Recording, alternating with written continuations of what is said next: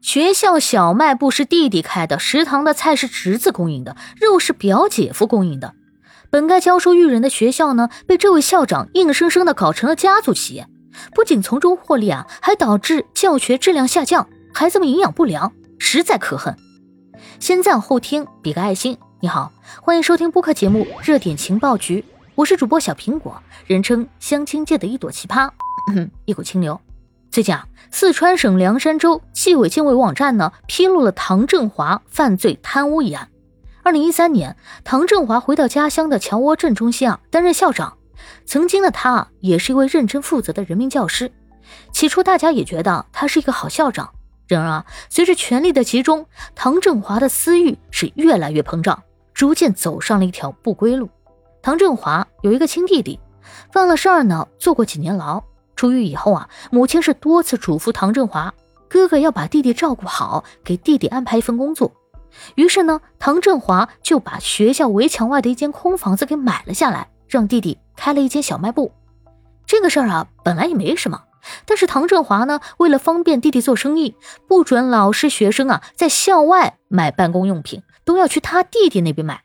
学生从校外带来的零食呢，叫垃圾食品，但弟弟小卖部卖的零食啊。就不叫垃圾食品，一个小卖部啊，只是罪恶的开始。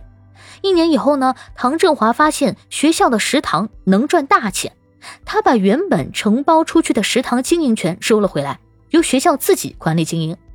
弟弟供应米面油，侄子供应蔬菜，表姐夫供应猪肉。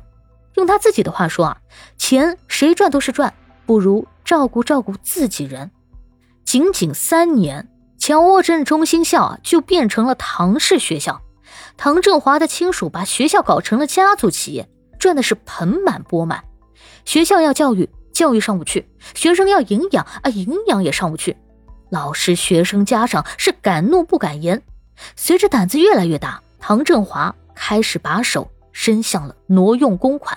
公务接待提供的是高档烟酒，公款出游没钱了，就朝学校食堂伸手要钱。